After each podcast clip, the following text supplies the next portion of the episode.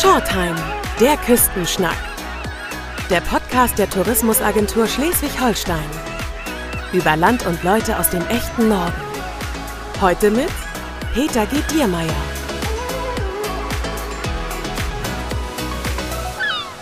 Schön, dass Sie wieder reinhören. Herzlich willkommen zu einer neuen Ausgabe von Shorttime. Ich Küstenschnacke heute ausnahmsweise in unserem südlichen Nachbarland, der Freien und Hansestadt Hamburg, mit einer Grenzgängerin. Zu Hause ist sie nämlich in Schleswig-Holstein, gearbeitet wird aber meist in ihrem Tonstudio im Stadtteil Roterbaum und der wohl erfolgreichsten Geschichtenerzählerin unseres Landes. Ich sage nur die drei Fragezeichen. Moin, Heike Dine Körting. Moin, ich freue mich, dass ich mit Ihnen sprechen darf und über das schöne Schleswig-Holstein. Also ganz offiziell dürfte ich Sie auch Märchentante und Märchenkönigin nennen. Was stecken denn da für Geschichten dahinter? Ja, also ich würde mal sagen, Märchentante habe ich gekriegt, als ich am Anfang immer sehr, sehr viele Märchengeschichten noch gemacht habe. Ich habe allerdings nicht äh, selber gesprochen viel. Ich habe zwar überall immer so ein paar kleine heimliche Rollen, aber eigentlich bin ich natürlich die Regisseurin und Produzentin und hole mir wunderbare Schauspieler her und schöne Geschichten. Und äh, so kommt das dann zur Märchentante. Das war so in der Zeit, als jedes deutsche Kind ungefähr vier, fünf, sechs Kassetten in einem kleinen Kassettenköfferchen von Europa hatten. Und äh, dann kam das Jahr 1986. Da wurde mir zu Ehren eine Masse von goldenen Schallplatten verliehen. Und zu diesem Anlass wurde dann auch die Märchenrose Heike Diene entwickelt von Cordes. Und davon habe ich auch noch einige. Einige sind gefroren. In Italien kann man die noch bekommen. Bei uns ist es jetzt abgelöst. Und in der Welche Zeit, Farbe hatten die? Rosa. Ganz zartes, wunderschönes Rosa. Und vor allen Dingen ist das Schöne, die blüht bis zum November. Und je mehr sie abschneiden, desto mehr kommen raus. Also schon ganz was Feines. Und, und da kommt mein Märchen. Daher habe ich die Märchenkönigin. Und nun sage ich ja immer ganz gerne, damit es nicht andere sagen müssen, hinter vorgehaltener Hand, ich bin jetzt eigentlich doch die Märchenoma. und stehen trotzdem im Guinness-Buch der Rekorde. Ja, ja. Und schon eine ganze Weile. Ich weiß gar nicht, ob in den neuesten, die habe ich mir nicht mehr gekauft, aber früher war es so für die meistverkauften Märchen und überhaupt äh, Schallplatten, die jemand irgendwie je hatte. Und da kriegte ich ja, glaube ich, zum Anfang 64 goldene Schallplatten und das hatte also noch keiner vorher. Also bis zu solchen Auszeichnungen ist es ja ein langer Weg. Ihrer begann in Jena, dort sind Sie geboren, führte Sie dann aber relativ schnell ins schönste Bundesland der Welt zu uns, nach Schleswig-Holstein. Und mich dann direkt nach Lübeck mit meiner Mama. Ich wurde geboren in Talbürgel bei Jena. Mein Vater war in Gefangenschaft in Lübeck, in der Mesenkaserne. Meine Mutti hatte über Feldpost Nachricht bekommen, wo er steckt. Und äh, sie war eigentlich auf dem Wege nach Schlesien, wo ihre Eltern leben. Aber da kamen dann die Russen und die Polen schon und sie war hochschwanger. Und da wurde sie dann aufgenommen auf einem Bauernhof äh, eben in Talbürgel. Und äh, ja, da musste sie da natürlich auch ein bisschen arbeiten. Meine Brüder, der eine war gerade elf geworden und der andere zehn, mussten auch ein bisschen mithelfen. Und sie musste eben im Wesentlichen Blaubeeren pflücken und sowas alles. Und das wurde ich dann geboren, praktisch in den Blaubeeren. Und da hat Horst Frank mir mal eine ganz wunderschöne Laudatio gemacht, die Blaubeerprinzessin. Also nicht nur die äh, Märchenkönigin, auch die Blaubeerprinzessin. ja. Ich sitze mit einer Adeligen hier. oh, ja. Äh, wie, sind denn Ihre Kindheitserinnerungen an Lübeck? Also äh, Kindheitserinnerungen in Lübeck, wunderbar. Also da fallen mir jetzt erstmal all die schönen Spiele ein, die wir gemacht haben. Kibbelkappel und Brummkreisel und vor allen Dingen Zelte gebaut. Also, äh, dass wir jetzt irgendwie immer gerne zu Hause hockten oder zu Hause waren. Man, na, immer das abends das Gerufe, Hackedine, Armbrot, komm, und wo bist du? Da waren wir dann irgendwo, hatten wir uns dann schon im Baumhaus gebaut oder irgendwas anderes gemacht. Also wir waren viel, viel draußen. Ich war ein Draußenspieler mhm. und hatte auch eine Menge Kameraden. Also ich wohnte in dem Spiel, erst wohnten wir in der Malistraße, äh, auch so ganz wenn man es mal so jetzt heute bedenkt, romantisch auf einem Dachboden, den mein Vater ausbauen durfte. Und da war auch so eine großen Kisten mit Kostümen und Gardinen, die wir dann immer benutzt haben. Aber da war ich noch ganz klein und als ich fünf war, da konnten wir umziehen in das sogenannte Tor der Hoffnung. Äh, das liegt da sehr, sehr schön jenseits der Wakenitz. Und wenn man dann also von uns von der kleinen Terrasse guckte, dann sieht man die sieben schönen großen Türme von Lübeck. Also ganz, ganz wunderbar. Und unten drunter eben dann die Wakenitz. Und äh, ich erinnere jetzt allerdings auch aus der Zeit noch all die Türme mit einem ganz kleinen Dächlein obendrauf. Denn im Krieg waren ja die Türme alle, alle kaputt, weg. Und äh, dann haben wir, Lübecker Kinder und auch natürlich alle anderen, äh, haben wir dann versucht mit beizutragen, dass die Türme wieder aufgebaut werden können. Wir liefen mit Sammelbüchsen rum und so kleinen Blümchen, die wir an die Leute bringen können und waren sehr, sehr tüchtig. Dann kam ja auch noch die Briefmarke raus mit der Marienkirche. Da gab es ja noch einen Fehldruck und ich habe den Fehldruck auch. Wie schön. Naja, auf jeden Fall weiß ich nur, es war ja eine sehr arme Zeit. Ich kann mich schon noch erinnern, dass meine Mutti dann zum Arzt ging und anstand, schlangenweise, äh, und dann simulierte, dass sie eine schlimme Erkältung hat, damit sie Hustensaft kriegt. Und das kriegten wir dann eben aufs Brot statt Butter, äh, statt, also Butter gab es sowieso nicht, aber statt Marmelade und so bestimmte Dinge kann ich schon erinnern. Oder mein Bruder Uwe, der hatte immer ganz, ganz furchtbare Angst, dass er wieder hungern muss und sammelte dann immer alte Brötchen unterm Bett. Und, aber insgesamt erinnere ich Lübeck als wunderbar. Also ganz schön natürlich auch die Weihnachtszeit, wenn die Wagnis zugefroren war und wir da Schlittschuh laufen konnten. Und dann haben wir uns natürlich dann auch die, war so kleine Berge, Schievenberg hieß das, kleine Berge, da haben wir dann immer mit Wassereimern Wasser hingeschöpft, äh, damit damit es eine schöne glatte Schleisterbahn gibt. Das weiß ich. Und überhaupt ähm, ist einfach, Lübeck ist einfach ein Traum. Nicht diese kleine Schildkröte vom Wasser umgeben, äh, Trave und dann von dort aus dann diese herrlichen Ausflüge nach Rotenhusen und Mückenbusch. Also das erinnere ich alles als ganz, ganz schön. Und trotzdem ging irgendwann der Weg weiter. Ja. Und wenn man jetzt äh, sich so an ihrem äh, weiteren Lebenslauf orientiert, da kann man sich schon ein bisschen dieses Universalgenie vorstellen. Sie studierten Rechtswissenschaften ja. in Genf und Hamburg. Ja. Sie arbeiteten neben ihrer Tätigkeit als Rechtsanwältin bereits als Modeschöpferin und als Schauspielerin in Kinoproduktionen, zum Beispiel äh, Die Brücke von Remagen. Das klingt nach viel Fleiß, einer Menge Talent oder langweilen Sie sich einfach oh, ganz schnell? nein, vieles entstand einfach nur daraus, dass ich selber auch ein bisschen Geld verdienen musste. Ich musste mein Studium schon mitverdienen und jetzt haben wir noch nicht erzählt, dass ich eben auch noch einen kleinen Laden hatte gegenüber von der Uni. Klimbim hieß der. Da hatte ich dann eben für junge Mädchen was und habe meine Mutter von Lübeck auch mal nach Hamburg gelockt. Eigentlich hatte ich das für eine Freundin aufgemacht, aber äh, das hatte sich ganz schnell zerschlagen und dachte mir, oh Gott, wenn wir das zumachen. Ich hatte ein Zimmer gemietet, genau gegenüber von der Mensa, für 20 Euro dann einen Gewerbeschein besorgt und dann äh, so ein paar Möbel schön bunt angemalt. Dann habe ich immer irgendwie so Kleider aus England geholt oder sonst woher. Oder zu Anfang habe ich angefangen mit, mit äh, so die alte Ware zu übernehmen und sowas ähnliches. Und äh, bei uns zu Hause war es immer so, Abendessen um sieben. Ah, ja, mein Vater nicht da, meine Mutter immer. Ah, wo bleibst du, wo bleibst du? ruft Ander im Lübecker Mühlentor Turm hatte er sein Büro. Wo bleibst du, wo bleibst du? Immer das Gemecker jeden Abend, weil mein Vater immer zu spät kam. Aber dann hatte ich ja später äh, niemanden in meinem kleinen Lädchen. Dann hatte ich meine Mutti gefragt, willst du nicht vielleicht? Willst du das nicht vielleicht machen? Ja, dann kam sie doch glatt immer mit dem Zug angefahren. Morgens um elf hat sie aufgemacht. Ich hatte vorher alles schön vorbereitet. Und äh, dann war es umgekehrt. Mein Vater sagte, wo bleibst du denn? Wo bleibst du denn? Und das war ja früher so eine Zeit, wo Frauen, ich weiß nicht, ob überall, aber bei vielen, die kriegten ein Haushaltsgeld. Und dieses Haushaltsgeld gab es dann auch mit einem Anschreibbuch. Und Sie wollen es nicht glauben, ich habe vorhin einen Block gebraucht, dringend einen Block gebraucht, äh, um irgendwie was aufzuschreiben. Und ich sehe hinten, da ist ja schon was draufgeschrieben. Ich denke, ich sehe nicht richtig. Das ist die Schrift von meiner Mutti von 1967 ein Anschreibbuch mit ihrer Schrift. So.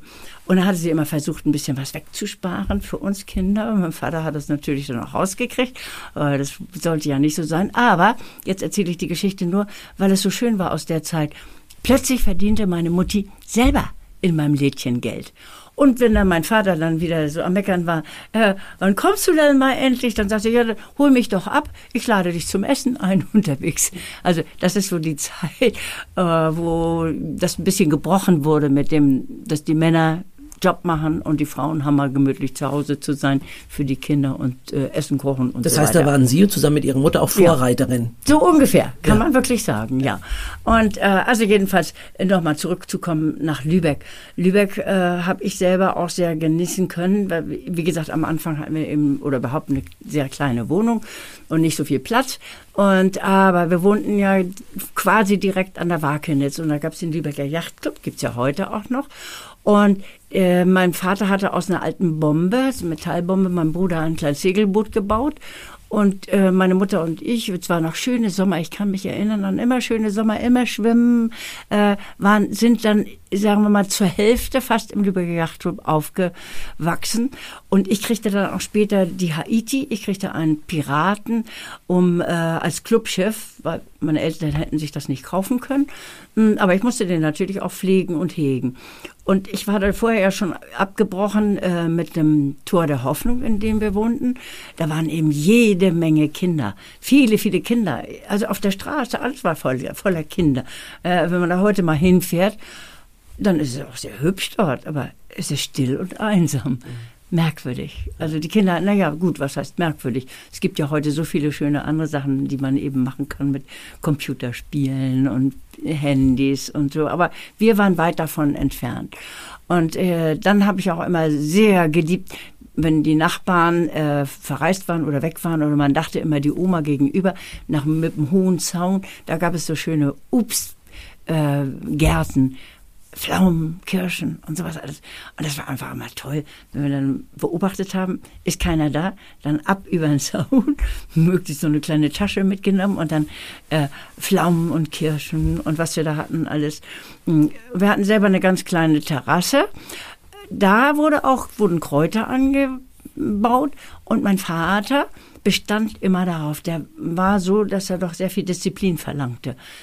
Und wenn ich nur ein kleines Fältchen äh, mit äh, Petersilie, Schnittlauch und was man so alles früher angemacht hat, Radieschen, das musste ich auch wirklich selber pflegen und in Ordnung halten. Es gab also, also, als wir noch klein waren, auch schon für jeden immer richtige Aufgaben. Also ich fasse zusammen, es ist viel Fleiß immer schon da gewesen, es ist immer eine Menge Talent da gewesen und anscheinend, wenn ich das so höre, langweilig war es Ihnen nie. Na, also beileibe nicht. Nein, nein, da kommen ja noch die vielen anderen Sachen. Das wunderbare Stadttheater und die Oper. Mettin war damals der Intendant von und äh, die wohnten glücklicherweise auch mit im Tor der Hoffnung und äh, dadurch durfte ich und die hatten einen Sohn, Stefan und der Stefan und ich, wir durften dann immer ins Theater, wann immer wir wollten. Da war noch immer eine schöne rote Loge frei für den Direktor, aber da durften wir eben auch hin und da kommt meine Beziehung schon zu Künstlern und äh, ja, im Prinzip zu den Geschichten. Und genau diese Frage wollte ich Sie fragen. Kommt daher, kommt daher die Liebe zu So. Texten, Ja. zu Künstlerinnen und Künstlern? Ja,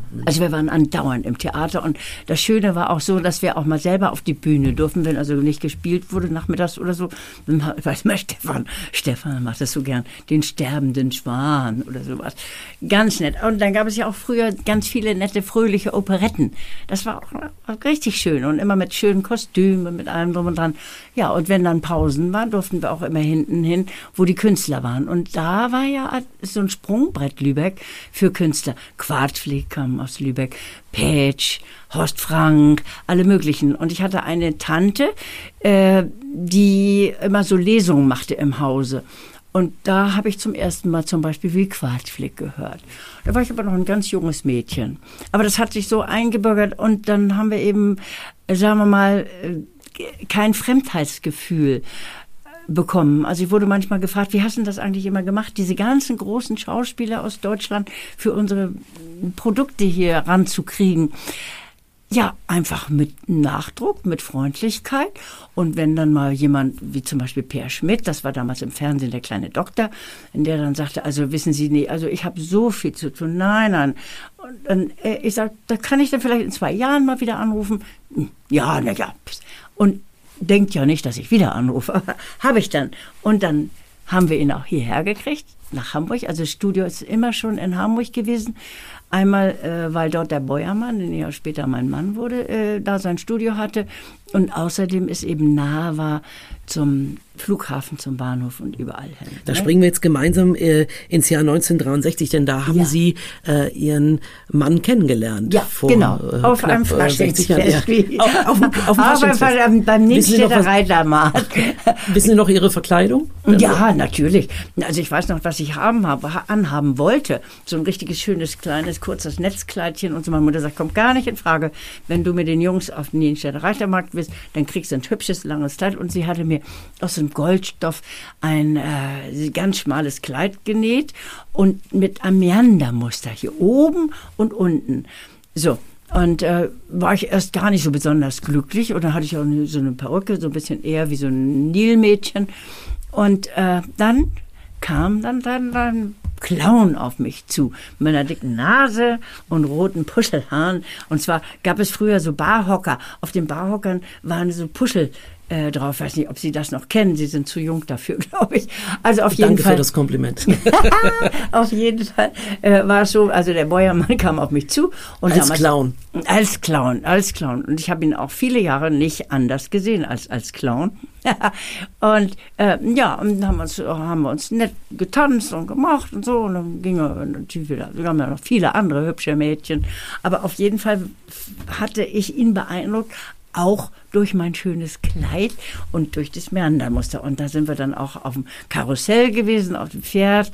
Äh, und da geht dann, dann natürlich so der seitliche Schlitz weg. Also war auch schon ein bisschen mit 17, schon ein bisschen sexy. Äh, naja, das war das. Äh, dann wurde das aber wieder vergessen. Ähm, Habe ich erst mal angefangen dann zu studieren. Äh, das ist auch eine längere Geschichte, warum ich nun gerade Jura studiere, ist ja egal. Jedenfalls habe ich dann also Jura studiert und wie ich eben schon erwähnte, musste ich, also mein Vater konnte mir in den Semestern immer 300 Mark geben, äh, aber in den Semesterferien eben nichts. Da hätte ich nach Hause kommen können, zu, schön in die Rudolf-Groth-Straße. Wir hatten unten eine Wohnung mit drei Zimmern und dann gab es aber in einem vierten Stock oben noch so eine kleine Kammer. Das war dann unsere, unser Zimmerchen. So.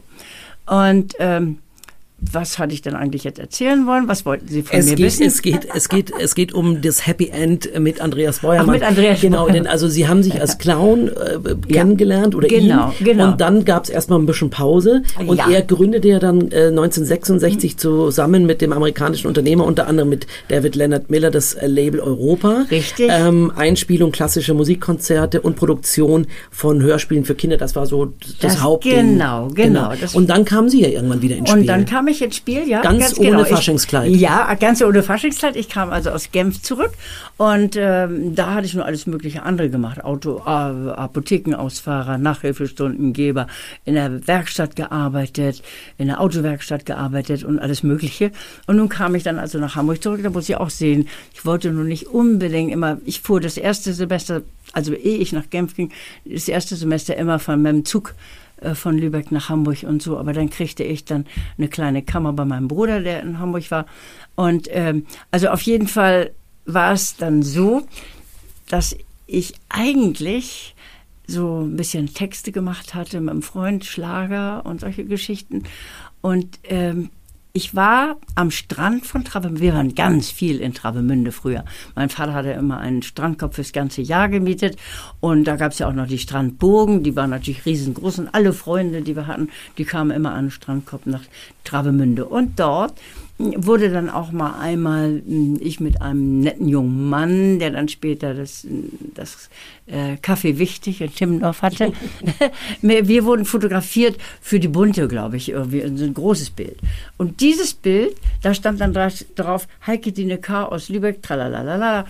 Diese Zeitschrift ist mein Mann in die Hände, oder mein Bäuermann. Noch nicht Mann. noch nicht Mann, in die Hände gefallen, als er in den USA gerade ein Studio baute für Dave Miller in äh, Kalifornien und hat das gesehen, und, ja, und hat dann aus USA angerufen. Bei mir. Die Telefonnummer hat er damals notiert. Das ist so mindestens vier Jahre später gewesen, ungefähr. Und hatte dann auch erzählt, ja, ist bald wieder in Hamburg. Ich sagte, ich bin in Hamburg, wir, könnten uns ja mal treffen vielleicht. Hatte ich immer ein bisschen Schiss, wie das wohl sein und zum, wie der in Wirklichkeit wohl sein würde.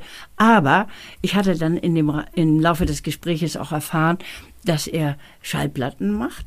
Das hat mich schon mächtig interessiert. Äh, dann habe ich gedacht, Mensch, da gehen wir mal hin, vielleicht können wir da unsere Schlager loswerden. so. Also, ich dann ab in die Arktstraße und da macht mir dann ein, ein äh, netter, kluger, klug aussehender, bebrillter Mann mit normalem Lockenhaar auf und begrüßte mich und brachte mich dann gleich in den zweiten Stock. Und da stand ein ganz wundervolles italienisches Cembalo. Da hat er mir erstmal ein bisschen was vorgespielt. Und dann machte er so eine kleine Truhe auf und in der Truhe lag obendrauf ein Foto, also ein Scherenschnitt von mir, den er hatte vor vier Jahren machen lassen auf dem Nienstädter Reitermarkt. Ob er das nur mit allen Mädels so gemacht hat, hat er mir nie verraten. Äh, oder das einfach schön schnell nach oben, das hat mich mächtig beeindruckt. Ja, Aber ich merkte sofort, nichts mit Schlager und nichts mit so. Habe ich die Koffer zugelassen und gar nicht erst aufgemacht. Und dann habe ich aber eben erfahren, was ist, und dann habe ich gebeten, ob ich nicht auch mal ein bisschen zuhorchen kann und vielleicht auch mal ein Manuskript schreiben dürfte. Und da durfte ich dann als allererstes die kleine Seejungfrau und äh, dann auch noch, ähm, das war noch, glaube ich, das Mädchen mit den Schwefelhölzern. Also mehrere Geschichten von Andersen durfte ich dann umarbeiten für ein Hörspiel. Und ja, wie es dann das äh, so wollte, mein Vorgänger Konrad Halver, der sehr schöne Hörspiele auch gemacht hatte, schon Winnetou und so, mit ihm zusammen, der ging weg, der ging zur Konkurrenz, da konnte, dachte er, könnte er vielleicht besser dran sein, wie auch immer.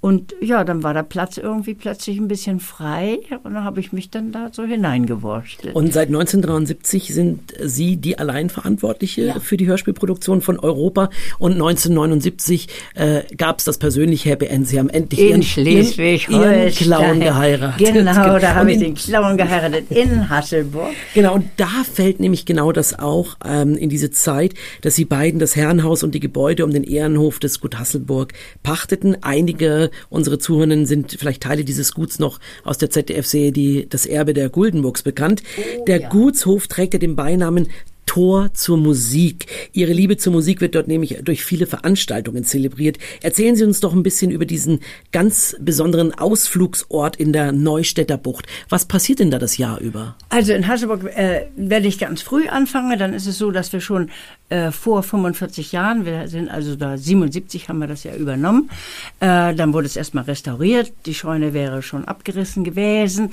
und im Herrenhaus konnten diese Breck ist, kann man sich jetzt nicht so sehr vorstellen, aber wenn man hineinkommt, dann gibt es links und rechts eine Freitreppe, in der man in den ersten Stock kommt. Und wenn man oben an die Decke guckt, dann ist es ein äh, Gemälde eines Italieners. Man sieht vier Erdteile und in der Mitte, also sehr, ein kleines Barockschlösschen. Äh, und Kavaliershäuser und dazwischen ein Graben.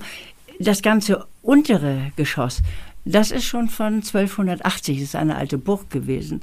Natürlich haben wir deswegen auch da natürlich unsere blaue Frau und ein Gespenst. Das gehört natürlich dahin. Natürlich. In allen Häusern Schleswig-Holsteins, also an allen Herrenhäusern äh, Schleswig-Holstein gibt es irgendein Gespenst, eine weiße Frau, eine blaue Frau, weiß ich was. Ah, Huibu kommt da allerdings nicht hier. Ah, okay. Nein, der das werde ich oft ihrem, gefragt. Der kommt aus Ihrem Tonstudio. Genau, genau, genau. Aber da ging es dann schon los. Also eben, wie gesagt, mein Mann war ja im Wesentlichen Musiker, Musikwissenschaftler und mehr für Klassik auch zuständig. Und da haben wir schon immer so einmal im Monat Konzerte gemacht, hatten dann einen Kulturkreis gegründet, äh, damit das auch ein bisschen größerer Kreis ist und hatten versucht, auch die Menschen aus der Umgebung zu, äh, hinkommen zu lassen. Aber das ist natürlich ja alles dann die Entwicklung gewesen. Dann kam äh, die Zeit, dass wir die Scheune, die, also eine ganz große redgedeckte Scheune, die allerdings sehr kaputt war, nicht mehr viel Red drauf war, die haben wir restaurieren lassen, äh, weil es einfach für das Gut äh, wichtig war für die Parallelität und überhaupt so ein großes, schönes Gebäude, das ist fast 80 Meter lang. Und also da gehört aber auch Stroh oder beziehungsweise mh, hm, äh, Red, äh, das ist vom Plattensee gekommen, gehört Red so viel drauf, wie zwei Fußballfelder sind, wenn man sich das mal so vorstellt. Naja, jedenfalls war die Restaurierung der Scheune schon fast fertig. Äh, und wir hatten überlegt, da so schöne Goldoni-Opern zu machen, hatten mit dem äh, hier Albrecht äh, vom, vom äh, Oper hatten wir schon Besprechungen gemacht, wie, wie man dann im Sommer sind ja die Opern zu und da sind die Künstler frei, das hatten wir uns so gedacht. Aber zu eben so einer inzwischen heilen Scheune gehört natürlich noch mehr, wenn man einen Konzertsaal daraus machen will. Und gerade in der Zeit, als wir damit fertig waren, es auch sehr viel teurer war, als wir uns das mal gedacht hatten, äh, kam Justus Franz mit Eschenbach und später dann auch noch der Bernstein dazu und sagten, Mensch, wir wollen in Schleswig-Holstein ein Schleswig-Holstein Musikfestival gründen. Wäre doch ideal in Kirchen und in Scheunen, wäre doch ideal, wenn wir dafür die Scheune kriegen können. Und da habe ich auch gleich gedacht, ah, wunderbar, machen wir das? Brauchen wir gar nicht jetzt noch viel anderes in der Scheune selber ausbauen? Ja, und dann ging es auch schon ganz schnell los. Vor über 35 Jahren kam dann das Schleswig-Holstein Musikfestival. Am Anfang mit, glaube ich, 12 bis 15 Konzerten in Hasselburg und immer auch so schön, dass man auch viel draußen sein kann. Es wurde auch für die, die nun nicht in der Scheune sein konnten, weil mehr als 2000 durften damals nicht rein. 2000 noch, ne? Ja, wurde alles auf die Wiese übertragen und da kamen die Leute eben auch mit Picknick und Körben und äh, konnten alle auch mithören, mithorchen.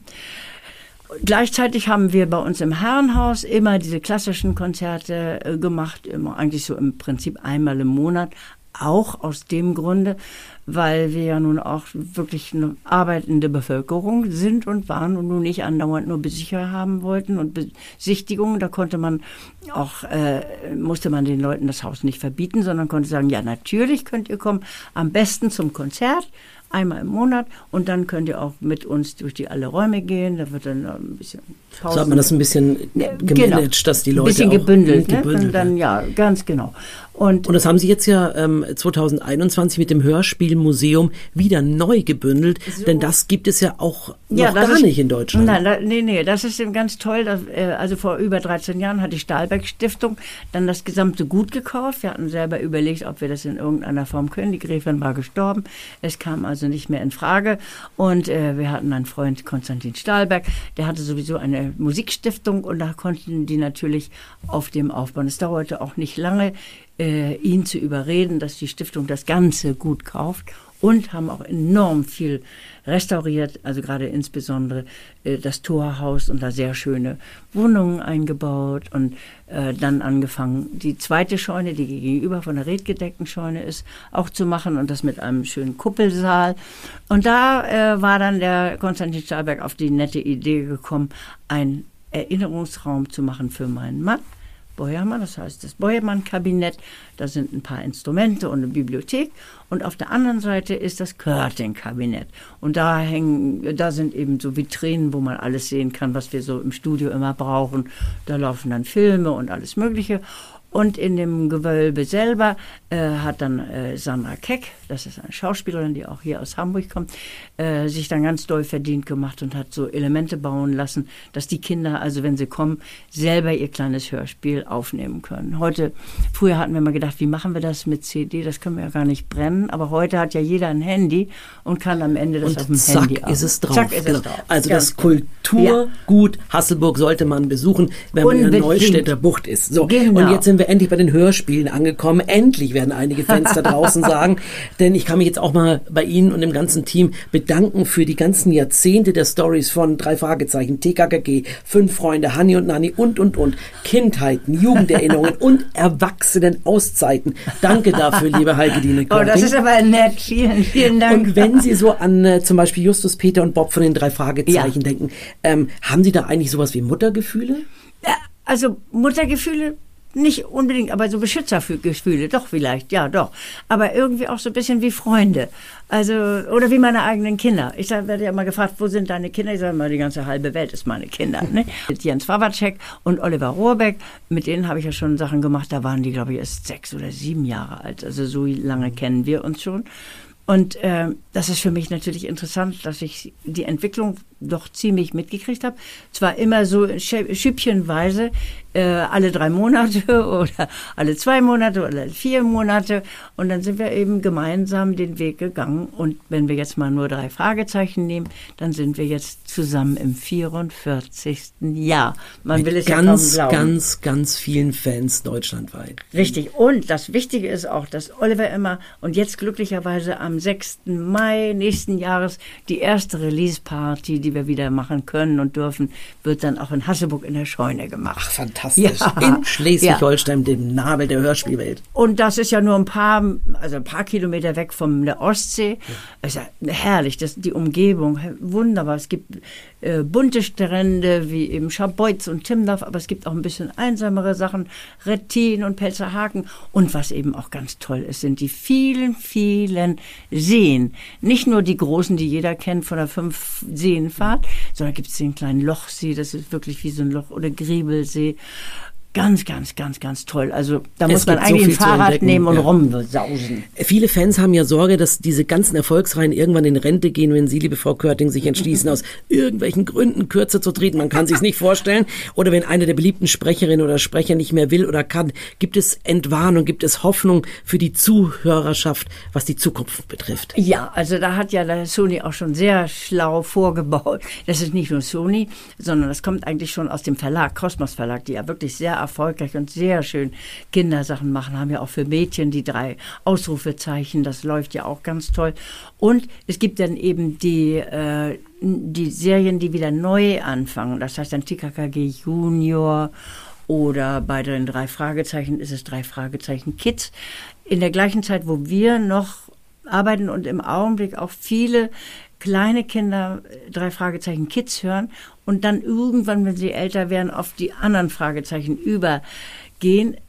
Dann, aber bis das soweit ist, gibt es jetzt die drei Fragezeichen ja auch schon viele, viele Jahre. Also insofern gibt es eine ganze Menge, die vielleicht dann da auch bleiben und wenn sie erwachsen sind, dann die Fragezeichen Kids immer noch laufen, dann werden unsere sicher nicht mehr sein können. Ja, das wird man alles sehen, aber sie machen genau. erstmal Gott sei Dank Erst weiter. Manchmal, aber früher habe ich auch gedacht, Mensch, mit 60 muss man, pff, mit 60 muss man in Rente gehen. Nein, das macht auch so viel. Es ist viel Arbeit und es ist auch manchmal so, dass man, dass es einen ein bisschen quält, immer diese festen Termine zu haben. Aber es ist so ein freudiges etwas, wenn man so gemeinsam sitzt. Wir haben gerade vor kurzem herrliche Gruselsachen mal aufgenommen, durften wir auch mal wieder. Und dann, dann so alle um ein Ja, seit 2019 gibt es das Revival ja, der Gruselserie. Genau. genau. Herrlich. Ähm, also Geschichten bleiben weiterhin wichtig, das natürlich, merkt man. Natürlich, natürlich. Hat sich in den Themen irgendwas geändert in den letzten Jahren und Jahrzehnten oder ist das naja, doch, man ist ja doch ein bisschen aufmerksamer. Man hatte früher eigentlich, wenn wir ein Buch gekriegt hatten, TKKG und dann waren da irgendwie die Bösen, waren die Polen oder die sonst was oder dann waren dann die Zigeuner, die da was geklaut haben. Solche Sachen äh, werden heute schon ein bisschen äh, besser kontrolliert und äh, da sind wir ein bisschen aufmerksamer und ähm, ganz versteckt, obwohl das eigentlich am Anfang auch schon immer war. Doch versteckt ist auch immer eine Botschaft. Auf jeden Fall natürlich für die Kinder immer die Botschaft, schon aus den Märchen heraus, positiv. Am Ende muss es positiv sein. Und Sie haben so viele interessante Geschichten, liebe Frau Körting. aber wir müssen zum Ende kommen. Und zum Ende unseres Gesprächs kommt unsere beliebte Rubrik mit den kurzen Fragen und der Bitte nach kurzen Antworten. Sind Sie bereit für unsere Short-Time Shorts, liebe Frau Körting? Aber ja, hoffe, welches Musikstück begleitet Sie durch Ihren Alltag? Ja, das ist eigentlich Bach Fuge von meinem Mann gespielt. Haben wir notiert. Bach, Fuge, Beuermann. Ja. Ne? Äh, welches Geräusch aus Ihrem Munde ist Ihr eigener Favorit? mein Wecker, mein schreiender Wecker für die drei Fragezeichen. Damit habe ich so viele Kinder erschreckt. Aber ich habe eigentlich zwei. Ich bin ja auch dann noch Blackie der Rabe. Ja. Ah, ah, ah, darf ich immer mitmachen in jeder Folge der drei Fragezeichen. Ich glaube, das haben jetzt einige erkannt und der Wecker geht. der Wecker, das kann ich Ihnen jetzt nicht vormachen. So. Da war ich zwei Wochen heiser. Okay, dann machen wir den, Aber den Rahmen. Wer genau. das hört, wer das weiß, der wird sich wundern. Und unsere letzte Frage, welches Geräusch oder welche Geräusche verbinden Sie mit Schleswig-Holstein? Meeresrauschen, Möwen, Wind, Wellen. Nur so ein bisschen ja. wie unser Intro und unsere Outro. So haben Sie das. Wie schön. Herzlichen Dank für das Gespräch, Heike Dine Körting. Ich freue mich und sage Tschüss und Moin Moin. Das war Shorttime der Küstenschnack für heute mit einem Ausflug ins Studio Körting. Tschüss aus Hamburg. Tschüss. Das war eine neue Folge von Shorttime, der Küstenschnack. Der Podcast der Tourismusagentur Schleswig-Holstein. Wenn Sie mehr über Land und Leute aus dem echten Norden erfahren möchten, besuchen Sie uns unter sh-tourismus.de.